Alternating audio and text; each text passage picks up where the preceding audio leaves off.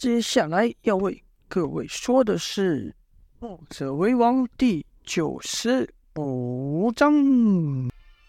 谢谢大家又回到了小铺的自己的故事自己说的时间。今天要为大家继续说墨者为王的故事。前面呢讲到了蒙面人呐、打败了吕凯，而后和童风，呃，摘掉面罩和童风相认。童风是大叫出来，因为那个拿龟甲盾的蒙面人呢，正是王离呀、就是在第一篇童谣篇中救了童风他。童风和童风的爷爷童月的那个墨者王离是也。王离呢，自然也认出了童风，喊道：“风儿，怎么是你？你你怎么会出现在这里？”虽然说的是问句啊，但是王离握着童风的手是相当肯定的。童风在王离的拥抱中感受到一份久违的亲切感。毕竟王离啊，现在算起来算是这世上。离他关系最近的人，而后王离稍微往后退一步，想要好好看清楚童风的样子。就看王离很是满意啊，说道：“你已经长得这么高了，现在可不能把你当小孩看了。而且你的本事还不小，刚才若不是你出手相助，只怕我们就危险。对了，你跟着冯继子前辈的这几年过得好吗？”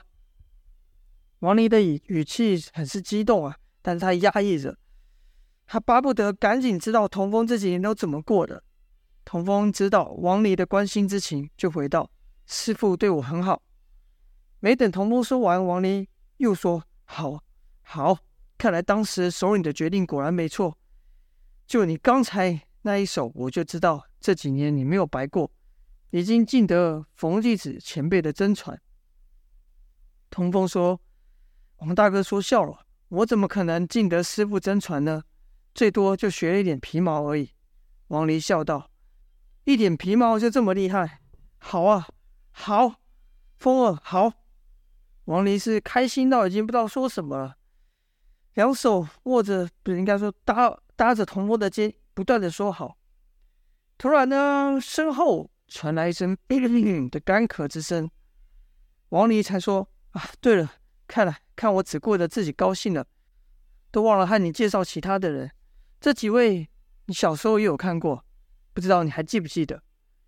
刚刚那干咳的人呢，就是和王离搭配的，一左一右攻刚刚在冲锋陷阵的那个蒙面女生，也就是那位使真剑的女子。这女的生得一脸秀丽啊，尤其是那如夜空般灵动的双眼。童风哪里会忘记呢？便说道：“莫文。”莫文看着童风也很高兴，就说：“哼，亏你还记得我。”莫文也长大了，从一个女孩变成了亭亭玉立的少女。莫文虽然和自和童风的年纪差不多，但以前呢，童风就觉得莫文比他懂事，比他成熟。想当初他还在哭哭啼啼的时候呢，莫文还就跟他说他要去打仗。在当时，童风的脑中根本无法理解，一个年纪和自己差不多的人要去打什么仗。可现在，他是亲眼看到了莫文的厉害。现在的莫文啊，在童风的眼里依旧如此，给他一种超乎外表的成熟之感。而那位使蜈蚣剑的美貌女子呢，从她右脸上那一道长长的伤痕，童风也认出来了，只是他。童风不太记得这女子的名字，看童风有点疑惑的眼神呢，王离便介绍道：“栾树，他叫栾树，还有印象吗？”栾树给童风的印象呢，就是一个冷冷的、很严肃的人，所以童风只是对着栾树点了点头。栾树也是略一点头，没有回话，可他两眼却好奇的在上下打量着童风。至于第四位，就是跟栾树一左右带头冲锋的那个蒙面人。现在已经没有蒙面了，就是看到他的童风是真的完全没印象。这个人呐、身材是最为高大壮硕的。那人看童风，看自己说不出话来，知道童风没见过自己，便自己主动介绍道：“我叫秦瑶，虽然这是我们第一次见面，但我可常听王大哥提起过你啊，少年英雄，果然是少年英雄，有他当年的影。”话还没说完呢，王离就用手肘轻碰一下秦瑶。秦瑶似乎意识到什么话该说，有些话不该说，便把话咽了下去，只是干笑道：“啊啊啊啊啊，好好，呃，这风儿好啊。”童风此刻正开心遇到故人了，所以对秦瑶和王离的这个小动作就没有注意了。然后童风就问道：“哎，王大哥，你们怎么会出现在这里？”王离解释：“焦国派人向我们求救，可等我们赶到的时候呢，这焦国也是城门大开，战败了，许多难民都逃了出来。我们知道大势已去，便将那些逃出来的难民组织起来。再来的是呢，你也就看到了。”四人正说话的时候啊，那些百姓都走了过来，问道：“他们还会不会再来派派兵攻打我们呢，英雄？”此后我们怎么办呢？是啊，那个家我们还能回去吗？要是等你们走，他们又回来，那我们岂非又要再经历这一次苦难？怎么办？怎么办？我们不能回去，那我们之后要去哪呢？百姓们是人心惶惶了，没人知道下一步该如何。正此时，当中走出一个气度较为稳重的人，他这一走上来，百姓们便自动让开了路，开道了。那人。到王离身前后，躬身说道：“我是焦国的国君，这一切都是我的错。若不是我得了神龟后得意忘形，也不至于让百姓遭如此罪受。”说完呢，那人就跪了下去，继续说道：“若不是各位英雄出手相助，若不是墨家出手相助，只怕此刻我性命难保。”我代替焦国的百姓，谢谢你们，谢谢墨家了。他这一跪了，身后的百姓也跟着跪倒。王离赶忙将那国君搀扶起来，说道：“国君不必如此，不必如此，这是我们墨家应该做的。”那国君起身后便问：“今后我们该怎么办呢？”我现在已经是完全没有主意了，全听各位英雄的安排。这时，就看栾树上前走了一步。对那国君说：“现在你就要带着你的人民回去，帮助他们把家园重建起来。”国君说：“可可，我们只是一个小国啊，若他们再来，我们抵挡不住啊。”栾树说：“今日这祸都是因为这灵龟而起。如果你能将灵龟主动送给对方，他们必然不会再出兵。”听到这样，那国君很是不舍啊，说：“这。”这灵龟可是罕见的神物啊，吃一口就能多活几年。这样的东西还没说完呢，栾树哼了一声说：“你差一点就要成为俘虏了，居然还在想吃这灵龟肉。再说，你这龟肉会分给你身后的百姓们吃吗？”那国勋答不上话来。这么珍贵的东西，他当然不会分给这些低贱的百姓们享用了。栾树又说。哼，灵龟，你只想自己享用，可如今遭祸了，却是全部的百姓陪你受苦，你良心过得去吗？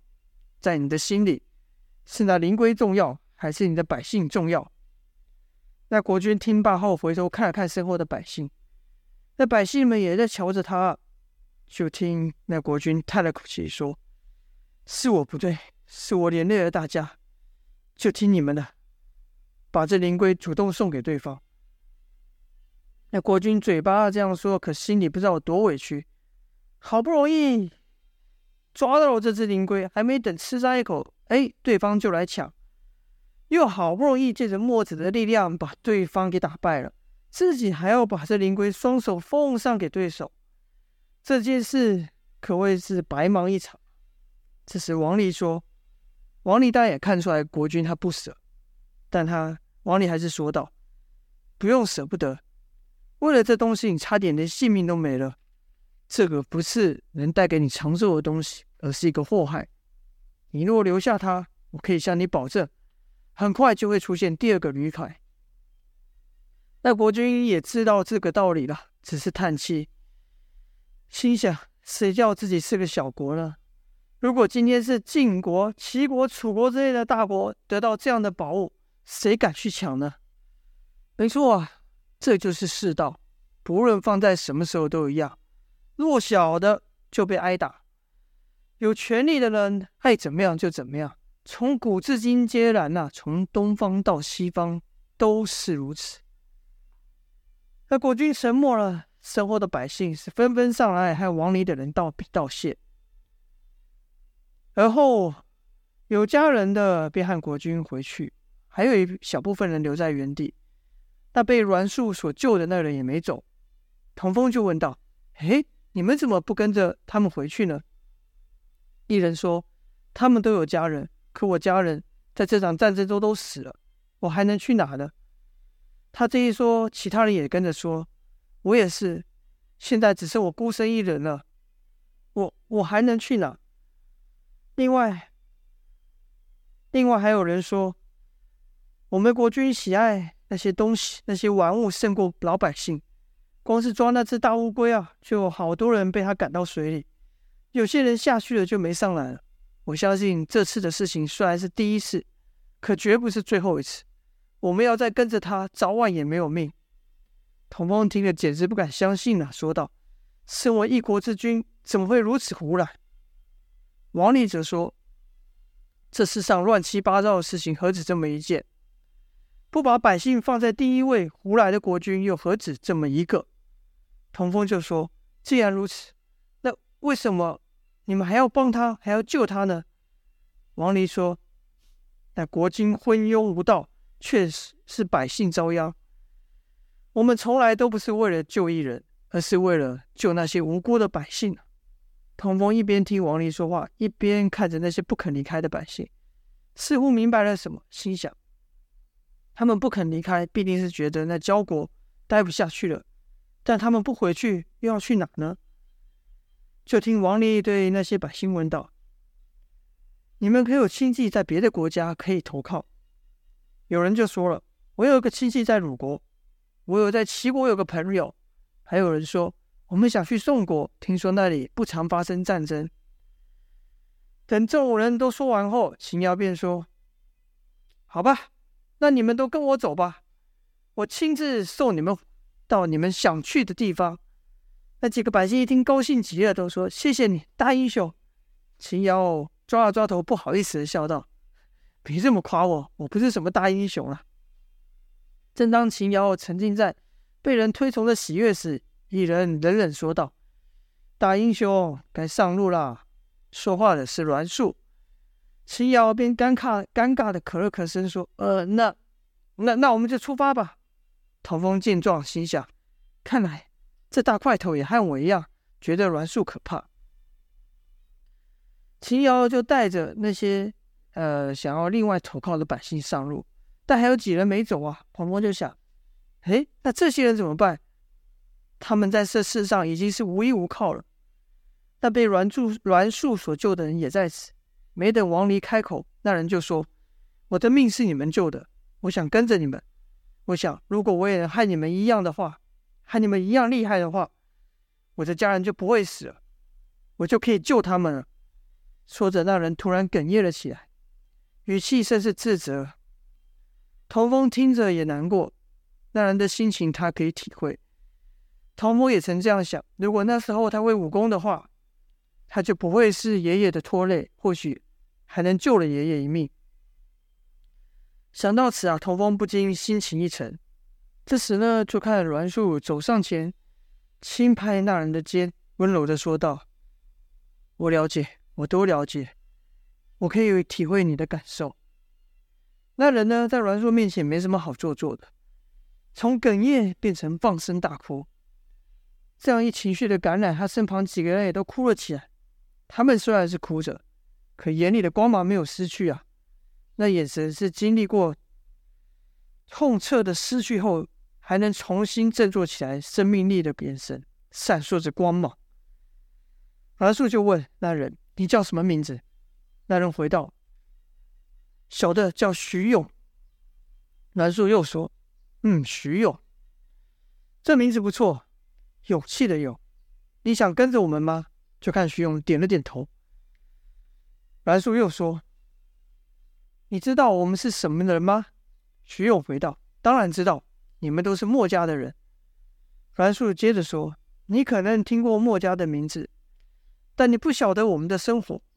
像今天，他们两个就差点活不成。”栾树说话时，将眼神看向王离跟墨文，跟着又对徐勇说：“像这种接近死亡的事情，在鬼门碑。”鬼门关前徘徊，我们不是第一次。你难道不怕死吗？徐勇说：“怕，当然怕，谁不怕死？”栾树跟着说：“但你还想和我们一样，为了救和自己毫不相干的人拼上性命？世人，你可知道世人都称呼我们是什么吗？都称呼我们墨家的人叫傻子啊！”徐勇摇摇头说。像你们这样奋不顾身来救我们这群人，是傻子吗？我不知道，但我只知道，这条命是你救的。当时你大可让我被那士兵拖走去救你的同伴，可你却一点都没有迟疑的朝我追来，把我救回来。如果因为我而害得两位英雄受伤，甚至丧命，徐勇顿了一会，看看王林和莫文，然后坚定的说：“那我只能以命抵命。”也做一回傻子了。栾树看这人如此坚决，便点了点头，说：“好，我明白了。”然后看向王离，王离也点头说道：“你们也是吗？”其他人也都点头。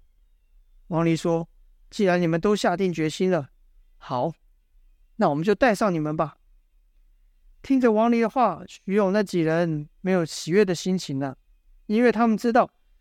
他们选择的道路是一条艰难的道路，都不确定自己能不能和眼前的这些墨者一样义无反顾的走下去。